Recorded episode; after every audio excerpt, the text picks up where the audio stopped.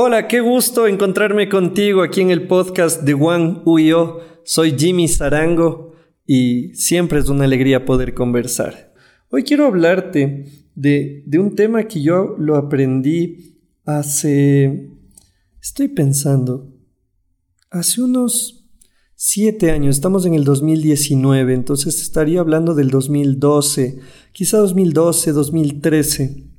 Yo tenía un, un director musical que dirigía los ensayos y nos indicaba cómo tocar bien las canciones al grupo. Y, sabes que teníamos un amigo que siempre estaba tocando la guitarra, incluso cuando no había que tocar.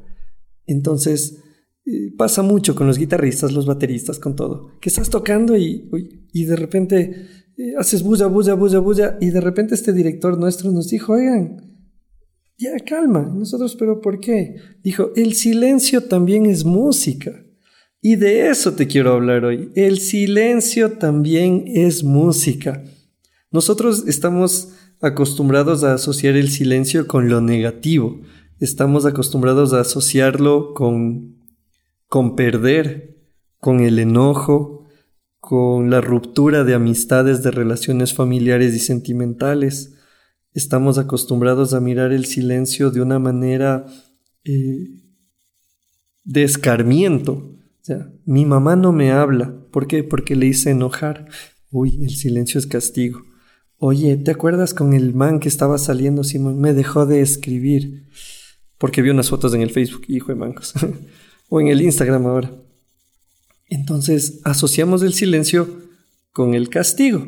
Asociamos el silencio con el enojo, asociamos el silencio con la penalización, cuando para mí el silencio puede ser eso, pero también es música. Las canciones que más disfrutamos, sea cual sea, tiene un silencio, y es un silencio que le da fuerza, es un silencio que, que a veces te hace pensar en lo que estás cantando o es un silencio que marca con más fuerza la siguiente parte, el solo de la guitarra, el remate de la batería, la voz, lo que sea. Es hermoso pensarlo al silencio desde, desde, lo, desde lo que es también, no el silencio que castiga, no el silencio que lastima, sino este silencio que te ayuda a reflexionar, que, que te vuela. Sabes que tengo unos amigos que, que, que hace algún tiempo tuvieron que separarse. Ellos estaban en una relación sentimental y decidieron separarse por 15 días. Estaban teniendo muchas discusiones, muchos problemas y dijeron nos vamos a tomar 15 días. Em, yo no entendía mucho lo que pasaba. Para mí habría sido más fácil que sigan juntos y, y listo, ¿no? O sea, como que lidien con eso y listo. Pero sabes que esos 15 días fueron 15 días de silencio, cero WhatsApp, eh, cero estarse ahí, no sé, estoqueando. Y después de esos 15 días, cuando volvieron a hablar, ellos me contaban que era hermoso. O sea, la relación se volvió otra relación. Y tú dices, oye, ¿y por qué? Porque hubo silencio. Y en ese tiempo de silencio ellos pudieron reflexionar, pudieron pensar, pudieron perdonar, en ese silencio pudieron eh, mirar cosas de una manera distinta, porque ustedes saben, a veces el ruido nos, el ruido nos atonta. O sea, yo te voy a ser sincero, el ruido me atonta. Estamos, ¿qué fecha? 26, 25 de noviembre cuando estoy grabando esto. Y el ruido atonta, oigan, estoy cansado del ruido, el ruido, las notificaciones de WhatsApp, el ruido en el tráfico, sales con el mejor ánimo del mundo y en la esquina, pe, pe, pe, los carros haciendo ruido, o tu mamá, o tu esposa, o tu esposo, o no sé, en el trabajo alguien se pone a discutir y el ruido a bomba no nos permite pensar bien. Aún así, lo más curioso es que pensamos que necesitamos el ruido para descansar. Y te pongo como ejemplo las maratones de, de películas, que puede ser en Netflix o puede ser en otro lado. Estamos acostumbrados al ruido. Dices, voy a descansar. ¿Y qué hacemos? Siete horas de series. Y dices, pero estuve acostado. Sí, pero el, el trabajo del cerebro no se detuvo. Estuviste a toda madre pensando, y ahora él, será ella, será él, y ahora qué va a pasar con el niño, qué va a pasar con el bebé, qué va a pasar con el arma escondida nuclear que si explota va a volar todo Nueva York, porque siempre las películas son allá y los gringos salvan al mundo. Entonces estamos ahí abombados por el ruido y no descansamos. Qué difícil es hacer silencio en una época en la que hasta necesitamos ruido para descansar. Pero te decía, el silencio es parte de todo lo hermoso en la vida. Por ejemplo, un bebé durmiendo. Tú le ves y dices, wow. Cuando alguien te dice que te ama, no es lo mismo que te digan, oye, quería decirte que te amo y para que me caches que te amo te voy a repetir que te amo. O sea, te amo. No sé si ya me cachaste, pero puedo seguirlo diciendo. Te amo, te amo, te amo, te amo, te amo, te amito. Listo, ya me cachaste que, que te amo o, o debería seguirlo repitiendo. Y probablemente tú le digas, bro, cállate. Dime una vez y cállate. Porque claro, en las películas decimos, te amo. Y ese silencio que le suma suspenso a la cosa. Imagínate, el silencio hasta cuando nos comunicamos es hermoso, cuando hablamos es lindísimo. El silencio de hecho nos ayuda a darle sentido a las frases. Yo puedo estar hablando, te cuento algo y hago una pausa y sumo un silencio, por ejemplo, aquí entonces ese silencio le da sentido a las cosas que dije. Cierra la oración. Y luego continúo con otra frase, te cuento otra cosa, te hago un chiste y hago un silencio. El silencio también permite que tú hables. Yo hago un silencio, entonces la otra persona aprovecha ese momento para responderme. Si estoy hablando constantemente, van a decir, oye, ¿a qué hora te casas? Mentalmente te están diciendo, ya cállate, quiero, quiero hablar contigo. Entonces, Tú que me estás escuchando, recuerda, el silencio es música. Y esto tú lo vas a encontrar en la Biblia. O sea, esto es parte de del caminar del creyente. O sea, el silencio está presente en nuestra relación con Dios. Y es necesario que lo entendamos así, porque si no lo que te va a pasar es que te asustes. Entonces haces una oración, Dios no te dice nada, ay, Dios se olvidó de mí, ay, Dios no está conmigo, ay, Dios me ha abandonado, y empiezas a ponerle razones al silencio. Debe ser porque estoy en pecado, debe ser porque me pidieron que ayude a cargar un tanque de gas y no lo hice, entonces Dios se resintió. No, ¿sabes qué debe ser? Porque no he escuchado los otros podcasts de Juan, entonces Dios, Dios se está ensañando conmigo. No, y ese es el problema de mirar mal el silencio, y por eso mi invitación a que hoy día podamos repensar el silencio como algo hermoso, como algo fresco, como algo renovador. Si tú incluso piensas en los ejemplos que mencionaba de nuestra relación con Dios, qué hermoso es a veces encontrarte con alguien que amas y solo darte el abrazo o estar ahí sentado, sin decir nada. Y es algo que podemos disfrutar con Dios. A propósito de eso, hay tres ejemplos que yo te quiero compartir hoy de silencios que encuentro en la Biblia. Tres ejemplos o tres situaciones de silencio que tú puedes chequearlas en la Biblia que tengas. Si tienes la aplicación de YouVersion, eh, utilízala, tiene muchas versiones. Yo te recomiendo la TLA, eh, la clásica que he usado eh, durante ya varios años la Iglesia Evangélica es la Reina Valera del 60. Si, si tú eres más afín a la Biblia latinoamericana que utilizan mis amigos católicos, también está perfecta. Entonces, la cosa es que puedas luego chequearlo para que, para que confirmes que no te están dando gato por liebre, ¿no? El Jimmy dijo que en la Biblia dice, ayúdate que te ayudaré y, nunca vuelvas con tu ex, y así ha de ser. No, pues, o sea, echémosle un ojo a las cosas que escuchamos. Y mira, el primer ejemplo de silencio, la primera situación en la que yo encuentro el silencio frecuentemente es en los salmos. Tú vas a encontrar en los salmos que, que están en la Biblia que son son poesía los salmos. Eh, una poesía que va variando entre el agradecimiento, entre la súplica, entre la queja, entre el enojo. O sea, creo que todas las emociones humanas están presentes en los salmos. Y hay un salmo, el Salmo 3, donde tú vas a encontrar lo siguiente. David está en una situación hecho masa. Estoy aquí abriendo la Biblia. Eh, David, parezco Alguien dirá, Jimmy, abriendo la Biblia no tendrás en el celo. Sí, pero por si acaso no. Entonces, David está en una situación complicada. David está eh, agobiado por la gente que le persigue, porque los enemigos se le multiplican, porque le quieren capturar, y, y él lo escribe así. Bueno, esta es en la traducción que estoy usando, que es la Reina Valera del 60. Oh Jehová, ¿cuántos se han multiplicado mis adversarios? Muchos son los que se levantan contra mí, muchos son los que dicen de mí, no hay para él salvación en Dios. O sea, David quejándose. Jehová, ¿cuántos se han multiplicado? O sea, eh, en, nuestro, en palabras nuestras sería como, no tienes idea la bola de enemigos que me asomaron. Eso sería en, en traducción en lenguaje actual ecuatoriano. O sea, Oh Dios, no sabes cómo se me complicó la cosa. Muchos me quieren armar lío. Muchos dicen que tú no me vas a salvar. Mira, esta es una versión eh, católica. Esta es la Biblia de América. Mira, Señor, ¿cuántos son mis enemigos? ¿Cuántos son los que se levantan contra mí? ¿Cuántos los que dicen de mí, ya no lo protege Dios? Híjole. Y se pone pone triste la cosa, ¿no? Pero sabes qué? Hay una palabrita ahí que dice Sela. Entonces dice, muchos son los que dicen de mí, no hay para él salvación en Dios, Sela. Y tú dices, ¿Sela? ¿Sela o no Sela? ¿Qué quiere decir Sela? Quiere decir silencio.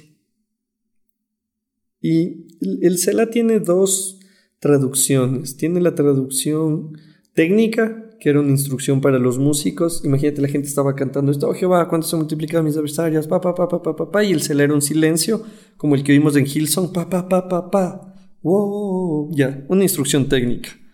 Pero, otra traducción o interpretación que se le ha dado al Selah es al silencio del autor.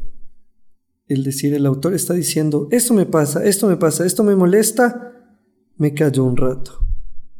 Y cuando me callo recuerdo, que aunque hoy estoy pasando un mal momento, Dios ha sido fiel, que Él nunca me dejó. Cierto, o sea, estoy pensando todo esto negativo, pero al momento de hacer silencio a mis pensamientos, digo, oye, pero no siempre han sido las cosas así. Dios ha sido fiel en los momentos malos, ha sido fiel en los momentos buenos, así que hoy va a ser fiel nuevamente. Y después del Selah, si tú lees en la versión que te contaba en la Reina Valera, Dice, no hay para él salvación en Dios, Selah. Y luego de eso, mas tú Jehová eres escudo alrededor de mí, mi gloria y el que levanta mi cabeza. Y uno diría, ¿qué rayos pasó con David? Se está quejando, bla, bla, bla, bla, bla, y luego, mas tú Jehová eres escudo. ¿Cómo, pasó esto? O sea, ¿a qué rato se, se chipeó David? O sea, ¿a qué momento pasó del enojo a, a, a la calma? En el silencio. Por eso es necesario que hagamos silencio. Otro ejemplo, esto está en el Salmo 3. Échale un ojo al Salmo 3. De hecho, échale un ojo a todos los salmos. Son 150, unos más cortitos, otros más largos. Y vas a encontrar esto del Selah en varias ocasiones. A mí, saber esto del Selah me... Es como cuando algo te cambia la vida. O sea, dices, es verdad. Cada vez que hago silencio en un momento difícil, le permito a Dios que me hable. Y es el caso, la segunda situación que te quiero mencionar, que es la historia de Elías. Elías era un profeta de Jehová. Era, en ese tiempo, recuerden, eh, culturas politeístas. Entonces, aunque los israelitas adoraban a Jehová, cada tanto venía un rey y te traía otros dioses, o las conquistas, o la misma necesidad del ser humano de buscar una deidad o una divinidad que le represente. Entonces, además de Jehová, hubo una época en la que algunos israelitas empezaron a adorar a Baal y también a la diosa Acera. Entonces, Elías se mantenía fiel a, solo un dios, a, Jehová. Y todo un, todo un lío ahí, ¿no? O sea, ¿cuál es el dios verdadero? Este sí, este no el que haga este milagro, entonces comprobará que es el Dios verdadero. Se comprueba que Jehová hizo el milagro, era bajar fuego del cielo. Tú dirás, eso, eso está bien loco. Échale un ojo a Primera de Reyes 17, 18, 19, ahí vas a encontrar toda la historia. Y, Elías recibe una amenaza, le dicen, Elías, o sea, como odiaban que él sea profeta de Jehová, mañana a esta hora que Dios me lleve, o sea, que Baal me lleve si, si yo no te mato. Entonces Elías empieza a huir, huye más durante más de un mes, él camina, se va lejos, llega a una montaña y se esconde. Por el miedo, obviamente. ¿Cómo nos pasa a veces? Que algo nos golpea, nos duele y lo que hacemos es aislarnos. Es lo que pasa y está en la Biblia. A Elías le pasó. Entonces él estaba en su montañita, escondido, y entonces se, se acerca una voz y le dice, sal fuera y ponte en el monte delante de Jehová. Y he aquí Jehová que pasaba, y un grande y poderoso viento que rompía los montes y quebraba las peñas delante de Jehová, pero Jehová no estaba en el viento. Y tras el viento un terremoto, pero Jehová no estaba en el terremoto. Y tras el terremoto un fuego, pero Jehová no estaba en el fuego. Y tras el fuego un silbo apacible y delicado. Y cuando lo oyó Elías cubrió su rostro con su manto y salió y se puso a la puerta de la cueva. Y aquí vino él una voz diciendo, ¿Qué haces aquí, Elías? Este pasaje está en Primera de Reyes 19 y me, me encanta y, espero que, tú puedas echarle un ojo porque es brutal cómo la situación de Elías refleja nuestra situación actual. Una época de ruido, está el viento, el fuego y el terremoto. Yo, yo pensaba qué podrían significar en esta época y sabes que yo lo asocio con el WhatsApp, lo asocio con el YouTube, lo asocio con los podcasts. Me encanta oír podcasts. Tengo varios autores que disfruto escuchar. Obviamente siempre ya tengo sincronizado el, el podcast de Juan en el Spotify y me descargo cada capítulo nuevo. Pero es muy común que nosotros salgamos a buscar la voz de Dios en el ruido. Estás en un problema, estás en una dificultad y dices, tengo que buscar en YouTube a tal predicador, a tal conferencista, a tal expositor, Daniel Javif, hay que me meta una dosis de, de ñeque, de ganas, necesito verle a, no sé, al Camilo y sus charlas ahí a lo pro. Y, y genial que puedas oír a otras personas. El problema es cuando en el ruido queremos encontrar a Dios. Y no es que el Camilo haga ruido, no es que yo haga ruido, no es que Daniel Javif haga ruido o tu youtuber favorito. Algunos sí hacen ruido, pero eso es otra historia es que nosotros hacemos ruido el momento en el que antes de querer escuchar a Dios, queremos escuchar a alguien más. Eso es ruido. Si tú tienes algo que preguntarle a Dios y vas y le preguntas al Jimmy, estás creando ruido. Y a Elías le pasa, viene un viento que rompe las piedras, viene un fuego, viene el terremoto, y todo eso es estruendoso, todo eso es sobrenatural, todo eso es wow, mira el terremoto cómo se mueve, mira el fuego cómo baja. Sí, y a veces, ¿sabes qué? El problema es que por quedarnos en lo sobrenatural, entre comillas, nos perdemos la oportunidad de un encuentro personal con Dios. Que de por sí eso también es sobrenatural, por eso sí es sobrenatural entre comillas. Vamos a un concierto, wow, las luces, el sonido, el show, qué bestia, me quedé impresionado. Pero ¿y qué tanto me dijo Dios? Quizá te habló, Dios puede hablar donde él quiera, pero quizá solo fue ruido. Como ver seis horas de Netflix. Seis horas que luego no te acuerdas, pero estuvo chévere. Por eso es necesario vivir lo que vivió Elías. Mira, en, este verso dice, y tras el terremoto un fuego, pero Jehová no estaba en el fuego, y tras el fuego un silbo apacible y delicado. ¿Qué tan callado tienes que estar o qué tan callada debes de estar para poder escuchar un silbo que no solo es apacible, sino aparte es delicado? O sea, es algo suavito que suena. Hay que estar en silencio para que esas cosas pasen. Y Dios no estaba en el fuego. ¿Qué haces aquí, Elías? O en el terremoto, Elías. O en el viento, Elías. No. Dice que después del silbo, de ese silencio, de que Elías se mantiene callado, de que el entorno se calla, es que Dios le dice, ¿qué haces aquí? Le pregunta cómo se siente.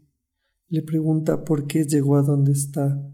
Quizá Dios te pregunta en el silencio de su voz, o sea, te dice, ¿qué haces aquí? Y parece una pregunta sencilla, pero es una pregunta muy, muy profunda. Que puedes buscar nuestro podcast, ponle Juan Huyó Alex San Pedro, el Alex cuando nos visitó hace unos dos años quizá, él hablaba de esa pregunta de Dios, ¿no? ¿Dónde estás? ¿A quién buscas? Que le preguntó a la mujer cuando él resucitó y también le preguntó a Adán, ¿dónde estás? Y Dios le habla a Elías y le dice, ¿qué haces aquí? Pero le habla en el silencio. Así que tú di, oye Jimmy, la plena, o sea, voy a acabar de escuchar este podcast y voy a pausar el Spotify, voy a pausar el Netflix, voy a pausar el YouTube y voy a tratar de conectarme con Dios en silencio porque en el silencio también Dios trabaja. Y es la última situación de la que te quiero hablar en, en, este podcast.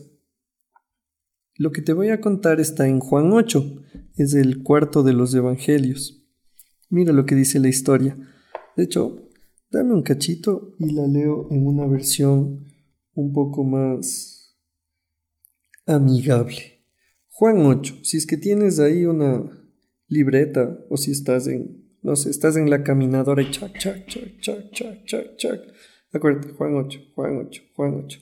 Mira, aquí está. Te voy a leer en la traducción en lenguaje actual.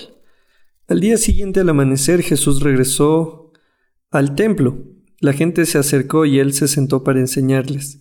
Entonces los maestros de la ley y los fariseos llevaron al templo a una mujer. La habían sorprendido teniendo relaciones sexuales con un hombre que no era su esposo pusieron a la mujer en medio de toda la gente y le dijeron a Jesús, Maestro, encontramos a esta mujer cometiendo pecado de adulterio. En nuestra ley Moisés manda que a esta clase de mujeres la matemos a pedradas. ¿Tú qué opinas? Ellos le hicieron esa pregunta para ponerle una trampa. Si él respondía mal, podrían acusarlo. Pero Jesús se inclinó y empezó a escribir en el suelo con su dedo. Sin embargo, como no dejaban de hacerle preguntas, Jesús se levantó y les dijo, Si alguno de ustedes nunca ha pecado, tire la primera piedra. Luego volvió a, inclinarse y siguió escribiendo en el suelo. Al escuchar a Jesús, todos empezaron a irse, comenzando por los más viejos hasta que Jesús se quedó solo con la mujer. Entonces Jesús se puso de pie y le dijo, Mujer, los que te trajeron se han ido. Nadie te ha condenado. Ella le respondió, Así es, Señor, nadie me ha condenado. Jesús le dijo, Tampoco yo te condeno, puedes irte, pero no vuelvas a pecar. Me encanta este texto. Me encanta porque... por cien mil cosas, pero una de ellas también es porque habla de lo que estamos conversando hoy. Llegan los fariseos y empiezan a hacer ruido como están acostumbrados. Quieren una voz que les acaricie el ego. Entonces, Jesús, mira, hemos traído a esta mujer que fue sorprendida en el acto mismo del adulterio. Siempre nos preguntaremos, ¿y dónde estaba el hombre con el que ella estaba teniendo intimidad? ¿Por qué solo la mujer? Este noviembre eh, eh, bueno, de hecho, el 25, sí, hoy 25 de noviembre, bueno, tú lo quizá lo estás oyendo otro día, entonces el 25 de noviembre es el Día contra la Violencia a la Mujer. Y desde ahí ya vemos cómo el ruido se hacía presente para lastimar a, quienes también fueron creadas por Dios, ¿no? Estos fariseos ahí, Jesús, mira, esta mujer la encontramos en pecado. Y la ley nos dice que podemos hacer esto. ¿Tú qué dices? Imagínate la situación. Estás en el templo, traen a una mujer, le lanzan al medio, la gente ahí, todos espantados, quizá, otros ya esperando en qué momento, la lapidación, lapidación. O sea, todos así esperando sangre. Y lo que, lo que hace Jesús es arrodillarse a escribir en el piso. Y no dice nada. Pensaba hace unos días y decía, si yo hubiese sido la mujer que está en el centro, habría preferido que ese silencio dure mucho, porque de lo que Jesús diga depende mi veredicto. La gente ha dicho, Moisés dijo que podemos apedrearles, ¿tú qué dices? Entonces, la mujer del medio probablemente pudo pensar que se demore una hora en responder algo. Un silencio que por un instante le estaba dando unos segundos de vida, o lo contrario, quizá por la vergüenza a la que estaba siendo expuesta, habría dicho que responda rápido, que me condenen, que me maten y que esto termine ahí.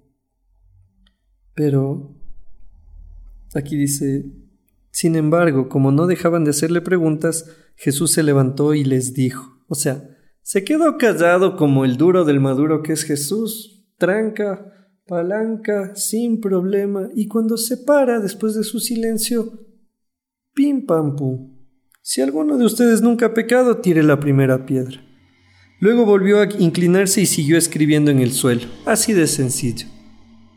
O sea, estuvo en el silencio, da una respuesta transformadora y luego vuelve a estar en silencio. Y me encanta, ¿no? Porque al escuchar a Jesús todos empezaron a irse, comenzando por los más viejos hasta que Jesús quedó solo con la mujer.